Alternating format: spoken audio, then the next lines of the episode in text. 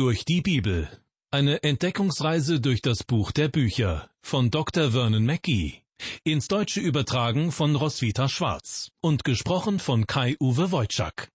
Ich begrüße Sie zu einer weiteren Folge unserer Sendereihe Durch die Bibel. Schön, dass Sie wieder mit dabei sind. Herzlich willkommen. Diesmal wenden wir uns im Buch des Propheten Hosea dem Rest von Kapitel 10 und dem Anfang von Kapitel 11 zu. Wenn Sie die letzten Sendungen verfolgt haben, wissen Sie, dass wir uns mitten in Hoseas Ankündigung von Gottes Gericht befinden. Das Volk Israel hatte sich versündigt. Die Menschen hatten sich von Gott entfernt und beteten sogar den Götzen Baal an. Sie hatten zwei goldene Kälber geschmiedet, und sie weigerten sich, auch nach mehrmaliger Aufforderung durch Hosea, zu Gott zurückzukehren. Die alten Rituale ihres Glaubens an Gott behielten sie zwar bei, doch sie waren nicht mehr mit dem Herzen dabei. Sie verließen sich stattdessen auf ihre Götzen, auf ihren Wohlstand und auf die Erträge ihrer Felder. Doch das Gericht, die Verschleppung durch die Assyrer, steht kurz bevor. Zur Zeit des Propheten Hosea ist Israel ein gespaltenes Königreich. Es besteht aus dem Südreich Juda und dem Nordreich Israel. Hosea selbst ist ein Prophet des Nordreiches. Wie sich die Menschen dort von Gott abgewandt und den Götzen zugewandt haben, beschreibt der folgende Vers aus dem zehnten Kapitel. In Vers 5 heißt es dort, die Einwohner von Samaria sorgen sich um das Kalb zu Bet Aven. Sein Volk trauert darum, und seine Götzenpfaffen zittern um seine Herrlichkeit, denn sie wird von ihnen weggeführt. Bet Aven ist eine spöttische Bezeichnung für Bethel. Dort stand eines der beiden goldenen Kälber, das von den Israeliten verehrt und angebetet wurde. Das andere stand in Samaria, der Hauptstadt des Nordreiches. Und die Einwohner dieser beiden Städte waren immer darüber im Wettstreit, wer von den beiden das größere Kalb mit dem höheren Goldanteil hatte. Mit dem Satz die Einwohner von Samaria sorgen sich um das Kalb, ist weniger tatsächliche Sorge gemeint, sondern wohl mehr die Besorgnis darüber, das eigene goldene Kalb könnte kleiner oder weniger wertvoll sein als das andere. Das ist ganz ähnlich, wie wir uns heutzutage mit den Nachbarn vergleichen. Wenn Sie sich ein neues Auto kaufen, brauchen wir eines, das noch größer ist. Und hoffentlich ist auch das eigene Haus mehr wert und der dazugehörige Garten größer und schöner. Genau so versuchten die Städte damals, sich mit der Größe ihrer goldenen Kälber gegenseitig auszustechen. Weiter heißt es in unserem Bibelvers, seine Götzenpfaffen zittern um seine Herrlichkeit, denn sie wird von ihnen weggeführt. Gott bringt damit zum Ausdruck, die Götzenpriester des Volkes, diese Götzenpfaffen, werden jammern, wenn das goldene Kalb aus Bet Aven bzw. Bethel in all seiner Pracht eines Tages weggebracht wird und somit von der Bildfläche verschwindet. Denn damit verschwindet auch die Religion, mit der sich die Priester gebrüstet haben. Und was genau passiert mit dem goldenen Kalb? Hören Sie dazu Vers 6. Ja, das Kalb wird nach Assyrien gebracht, zum Geschenk für den König Jareb. So muss Ephraim zu Schanden werden und Israel beschämt sein, trotz seiner Klugheit. Die goldenen Kälber wird man nach Assyrien bringen, als Geschenk für den König. Ein großartiges Geschenk, denn für die Herstellung war viel Gold verarbeitet worden. Weiter heißt es in Vers 6, so muss Ephraim, das ist der Name für das Nordreich, zu Schanden werden und Israel beschämt sein, trotz seiner Klugheit. Das heißt, die angebliche Klugheit der Leute wird sich als wertlos erweisen. Vers 7. Denn der König von Samaria ist dahin wie Schaum auf dem Wasser. Gott macht hier deutlich, dass er den König des Nordreiches vernichten wird. Er wird fortfließen wie Schaum auf dem Wasser, und mit ihm auch seine Nachfahren und die Nachfahren des Königs des Südreiches. Mit anderen Worten, sie werden ausgelöscht werden, und es wird nichts mehr von ihnen übrig bleiben. Vers 8 Die Höhen zu Aven sind verwüstet, auf denen sich Israel versündigte. Disteln und Dornen wachsen auf ihren Altären, Und sie werden sagen, ihr Berge, bedeckt uns, und ihr Hügel fallt über uns. Was bedeutet das? Die Höhen zu Aven sind verwüstet. Nun, wie wir in den früheren Kapiteln des Hosea-Buches gelesen haben, standen die Götzenaltäre unter grünen Bäumen an Berghängen. Weiter heißt es dann, sie werden sagen, ihr Berge bedeckt uns und ihr Hügel fallt über uns. Das heißt, die Leute werden sich verstecken wollen vor dem Gericht, das über sie kommen wird. Vers 9 Israel, du hast seit den Tagen von Gibea gesündigt. Dort standen sie gegen mich auf. Sollte darum nicht in Gibea der Krieg über sie kommen wegen der bösen Leute? Dieser Vers bezieht sich vermutlich auf die schrecklichen Ereignisse, von denen wir im Buch der Richter in den Kapiteln 19 und 20 lesen. Doch auch nach dem Bürgerkrieg und nachdem die Einwohner von Gibea ausgerottet worden waren, blieb die Sünde. Gibea wurde zu einem Sinnbild für Verbrechen und Gewalt im großen Stil. Das waren zusammen mit der Götzenverehrung in Israel besonders schlimme Sünden. Weiter ab Vers 10. Gott spricht durch den Propheten Hosea, Ich werde sie züchtigen nach meinem Willen. Völker sollen gegen sie versammelt werden, wenn ich sie strafen werde wegen ihrer zwiefachen Sünde. Ephraim war eine junge Kuh, daran gewöhnt, gern zu dreschen. Aber ich habe ihm ein Joch auf seinen schönen Nacken gelegt. Ich will Ephraim einspannen. Juda soll pflügen und Jakob eggen. Was bedeutet die Bemerkung, Ephraim war eine junge Kuh, daran gewöhnt, gern zu dreschen? Nun, Ephraim, also das Nordreich Israel, liebte seine Arbeit. Die Menschen genossen es, ihre prächtige Ernte einzuholen. Doch schwere Arbeit zu verrichten und zu pflügen, das mochten sie nicht. Gott sagt hier, dass er Ephraim dazu zwingen wird, die Arbeit zu tun, die er eigentlich nicht tun will. Er wird ihm ein Joch auf seinen schönen Nacken legen. Juda soll pflügen und Jakob eggen. Der Name Juda steht hier für das Südreich Juda, und der Name Jakob ist vermutlich eine Anspielung auf die gemeinsame Vergangenheit der beiden Reiche, denn Jakob steht für das gesamte Volk Israel. Weiter mit Vers 12. Säet Gerechtigkeit und erntet nach dem Maße der Liebe.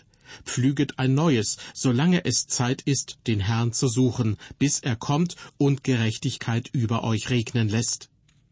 Hier werden Grundsätze genannt, die wir in der ganzen Bibel wiederfinden. Genau das Gleiche schrieb auch der Apostel Paulus an die Galater. Irret euch nicht, Gott lässt sich nicht spotten, denn was der Mensch sät, das wird er ernten. Wer auf sein Fleisch sät, der wird von dem Fleisch des Verderbens ernten. Wer aber auf den Geist sät, der wird von dem Geist das ewige Leben ernten. Hosea sagt, dass wenn sie Gerechtigkeit säen, sie Gnade ernten werden. Liebe Hörer, wir können nicht erwarten, dass wir böse Dinge tun können und dann von Gott dafür belohnt werden. Weiter ab Vers 13. Ihr aber pflügt Böses und erntet Übeltat und esst Lügenfrüchte. Weil du dich nun verlässt auf deinen Weg und auf die Menge deiner Helden, darum soll sich ein Getümmel erheben in deinem Volk, dass alle deine Festungen zerstört werden. Gleich wie Schalman zerstörte Bet Abel damals im Krieg, als die Mutter zerschmettert wurde, samt den Kindern. Das waren die Verse 13 und 14, ein wirklich langer Satz. Ich versuche, die wichtigsten Gedanken daraus wiederzugeben. Zunächst einmal, Israel hatte seine Lektion nicht gelernt. Sie pflügten Böses und ernteten ihre Strafe. Sie hatten Lügenfrüchte gegessen, wie es in Vers 13 heißt. Sie vertrauten ihren Anführern, den Mitgliedern ihrer Regierung, die sie belogen hatten. Sie glaubten diesen Menschen mehr als Gott. Deshalb ernteten sie genau das, was sie verdienten, eben Lügenfrüchte.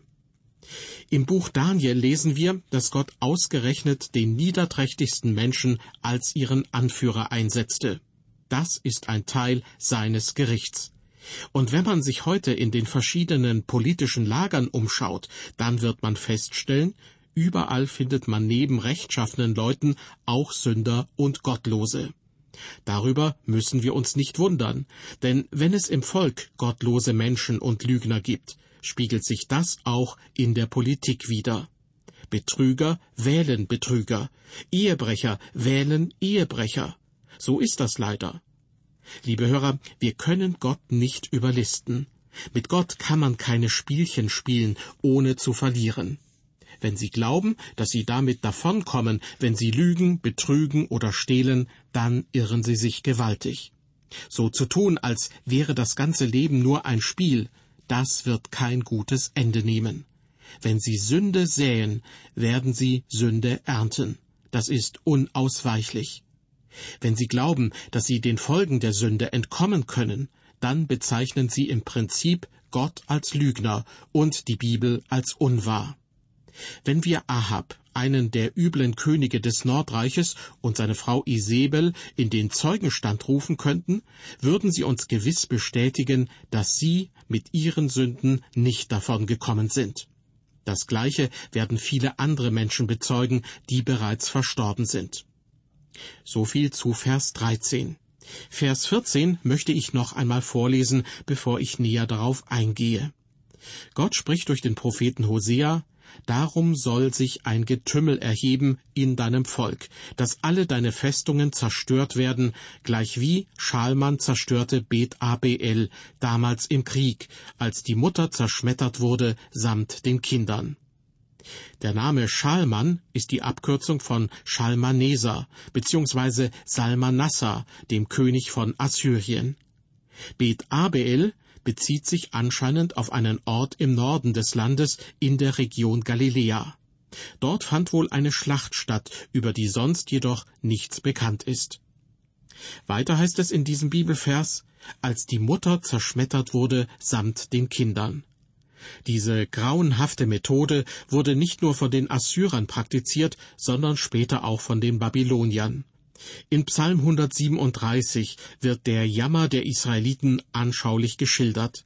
Dort heißt es, Tochter Babel, du Verwüsterin, wohl dem, der dir vergilt, was du uns angetan hast, wohl dem, der deine jungen Kinder nimmt und sie ebenfalls am Felsen zerschmettert. Diese Menschen waren in ihren Kriegsmethoden unglaublich brutal, unzivilisiert und kaltherzig. Doch ist das wirklich so unzivilisiert? Sind wir heutzutage auch nur einen Deut besser? Wenn man liest, welche ungeheuerlichen Kriegsverbrechen geschehen, was für grausame Verbrechen im Drogenmilieu verübt werden oder wie wenig ein Menschenleben in manchen okkulten Verbindungen zählt, dann kann man sich schon fragen, ob das in irgendeiner Weise humaner ist als das, was die Assyrer und Babylonier mit den Menschen machten. In unserem Bibeltext kommen wir jetzt zu Vers 15. Gott spricht durch den Propheten Hosea, so soll's euch zu Bethel auch ergehen, um eurer großen Bosheit willen. Schon früh am Morgen wird der König von Israel untergehen. Diese Prophezeiung ist später tatsächlich in Erfüllung gegangen. Die Assyrer kamen und über Nacht wurde Israel abgeführt nach Assyrien und in die Sklaverei. Wir haben das Ende von Kapitel 10 erreicht und werden gleich feststellen, das elfte Kapitel schlägt einen neuen Ton an. Bis hierher ging es vor allem um den Ungehorsam des Volkes Gottes. Doch nun in Kapitel 11 hören wir davon, wie sehr Gott sein Volk liebt. Und das ist richtig wohltuend. Ich lese Vers 1. Gott spricht, als Israel jung war, hatte ich ihn lieb und rief ihn, meinen Sohn, aus Ägypten. Dieser Vers spricht nun von der ganzen Nation Israel. Denn als das Volk aus der Sklaverei in Ägypten geführt wurde, war es noch nicht gespalten. Hier zeigt sich die enge Beziehung zwischen Gott und seinem Volk. Tatsächlich sagt Gott, das ganze Volk Israel war mein Sohn, und ich habe ihn aus Ägypten befreit. Aber ich habe die Israeliten nicht aus Ägypten herausgeholt, weil sie so wunderbare Menschen sind, die mir dienten. Nein, sie dienten mir nicht, sondern beteten selbst dort Götzen an. Der Grund für ihre Befreiung war also nicht, dass sie bessere Menschen waren als andere. Auch ihre Fähigkeiten waren nicht ausschlaggebend, sondern ich habe sie aus Ägypten befreit, weil ich sie liebe. Liebe ist nicht die Basis der Errettung, aber sie ist der Grund dafür. Im Johannesevangelium lesen wir, also hat Gott die Welt geliebt, dass er seinen eingeborenen Sohn gab. Gottes Liebe ist der Grund für die Erlösung durch Christus und dass er für uns starb. In unserem Hosea-Text sagt Gott, als Israel jung war, hatte ich ihn lieb und rief ihn, meinen Sohn, aus Ägypten. Nicht, weil er dessen besonders würdig gewesen wäre und auch nicht, weil er gute Dinge tat, sondern weil Gott ihn lieb hatte. Übrigens, Matthäus bezieht einen Teil dieses Verses aus dem Hosea-Buch in seinem Evangelium auf Jesus. Dort wird berichtet, dass Jesus von seiner Mutter Maria und von Josef nach Ägypten gebracht wurde, denn König Herodes trachtete ihm nach dem Leben. Die kleine Familie blieb dort, bis Herodes gestorben war, damit erfüllt würde, so heißt es im Matthäusevangelium, was der Herr durch den Propheten, nämlich Hosea, gesagt hat, der da spricht, aus Ägypten habe ich meinen Sohn gerufen.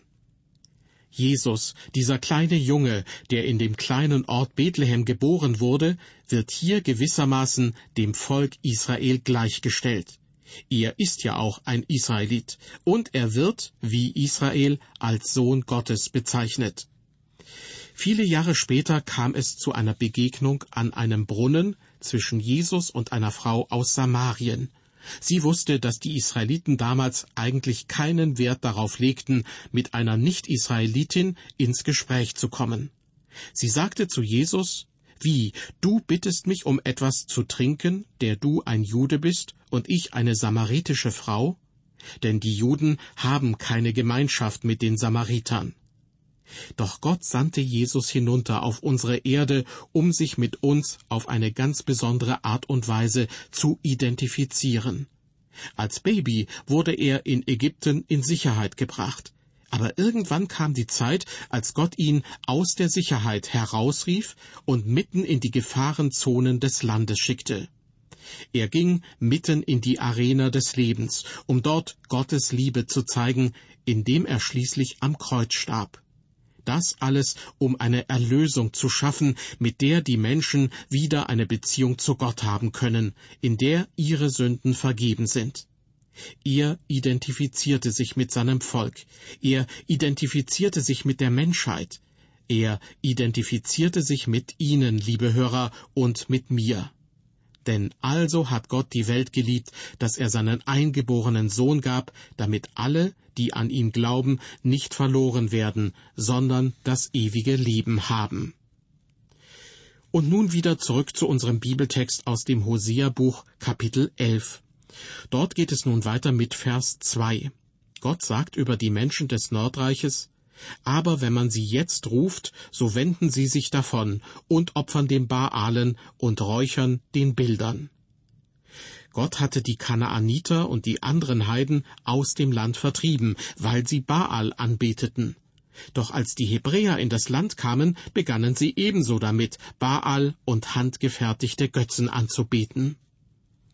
Vers 3 Ich lehrte Ephraim gehen und nahm ihn auf meine Arme, aber sie merkten's nicht, wie ich ihnen half. Das heißt, Gott segnete Israel in vielerlei Weise, und sein Segen war eine sanfte Art, sie zu leiten. Vers 4 Ich ließ sie ein menschliches Joch ziehen und in Seilen der Liebe gehen, und half ihnen das Joch auf ihrem Nacken tragen und gab ihnen Nahrung. Mit anderen Worten, ich habe sie nicht gezwungen, mir zu dienen. Liebe Hörer, Gott wird sich ihnen ebenfalls nicht aufzwingen. Viele Menschen fragen, warum bahnt sich Gott nicht mit Gewalt seinen Weg? Warum tut er nicht dieses oder jenes? Ich gebe zu, ich weiß bei vielen Dingen nicht, warum Gott sie nicht tut. Er hat mir den Grund nicht verraten. Er ist Gott, und ich bin nur ein kleiner Mensch auf der Erde, dem viele Informationen fehlen. Doch obwohl ich solche Fragen nicht beantworten kann, weiß ich doch eine Sache ganz sicher. Gott wird Sie und mich nicht zwingen. Das Einzige, was er Ihnen ungefragt gibt, ist seine Liebe.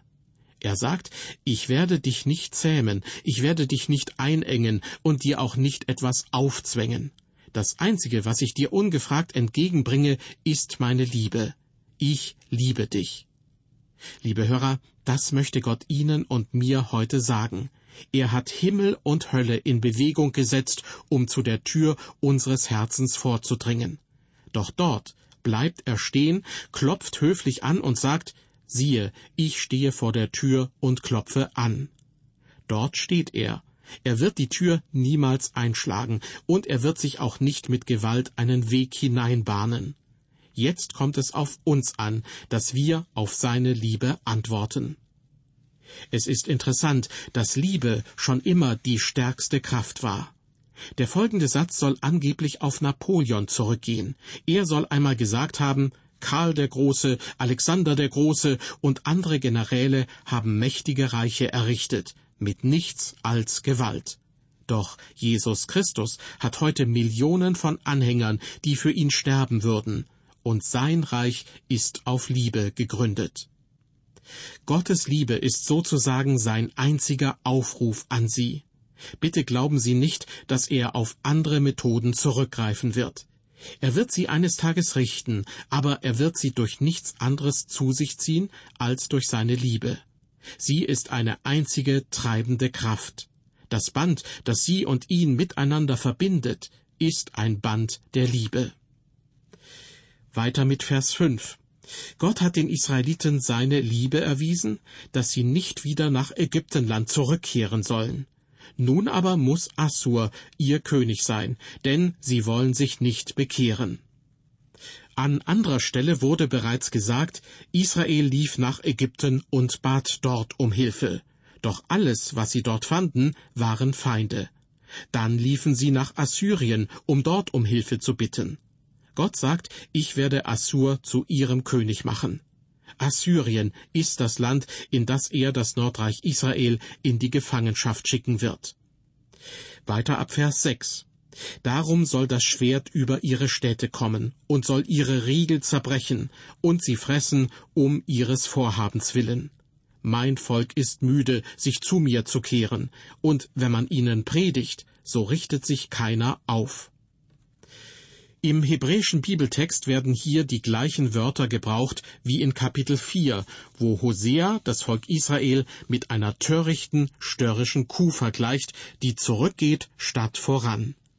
Das ist das Bild, das Gott für die Israeliten verwendet. Sie entfernen sich noch weiter von ihm, fielen zurück in das Heidentum, anstatt umzukehren. Sie weigerten sich, auf Gott zu hören, und sie weigerten sich, zu ihm zu kommen. Ich lese weiter ab Vers 8. Wie kann ich dich preisgeben, Ephraim, und dich ausliefern, Israel? Wie kann ich dich preisgeben, gleich Atma, und dich zurichten wie Zebojim? Mein Herz ist andern Sinnes, alle meine Barmherzigkeit ist entbrannt. Ich will nicht tun nach meinem grimmigen Zorn, noch Ephraim wieder verderben denn ich bin Gott und nicht ein Mensch, und bin der Heilige unter dir und will nicht kommen zu verheeren.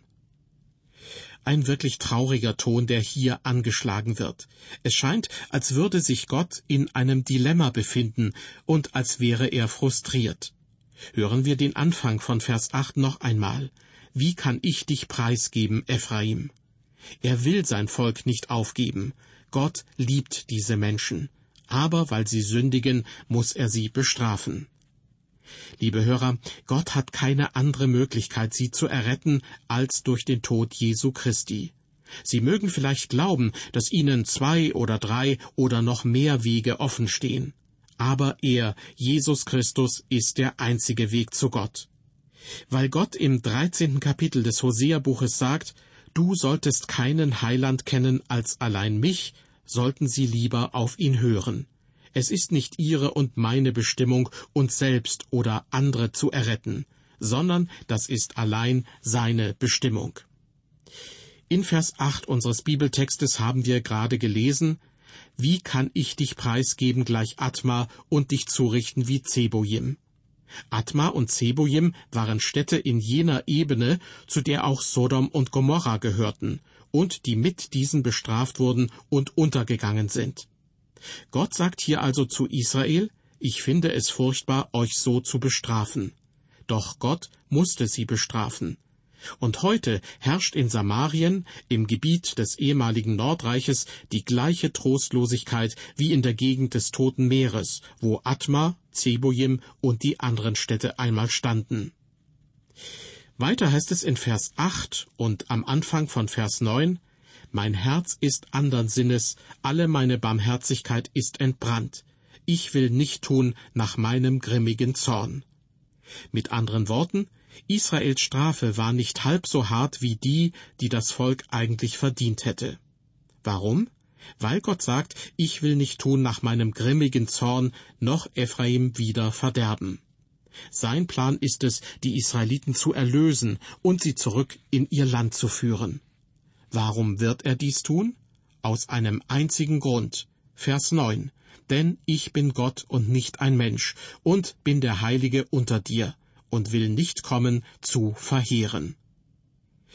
Das ist eine weitere Lektion, die wir lernen müssen. Die meisten von uns sind es gewohnt, in einem demokratischen Staat zu leben und dass unsere Regierung für uns arbeitet und einen Teil unserer Entscheidungen ausführt. Doch Gott sagt, ich bin der höchste Gott, ich bin niemandem Rechenschaft schuldig. Ich habe keinen Vorstand und niemand hat mich ins Amt gewählt. Ich tue, was ich will. Liebe Hörer, wenn es Ihnen nicht gefällt, wie Gott heutzutage handelt, dann ist das schade für Sie, denn Gott wird es trotzdem tun. Er ist Ihnen keine Rechenschaft schuldig. Es gibt viele Dinge, die Gott tut, die auch ich nicht verstehe. Aber er ist Gott.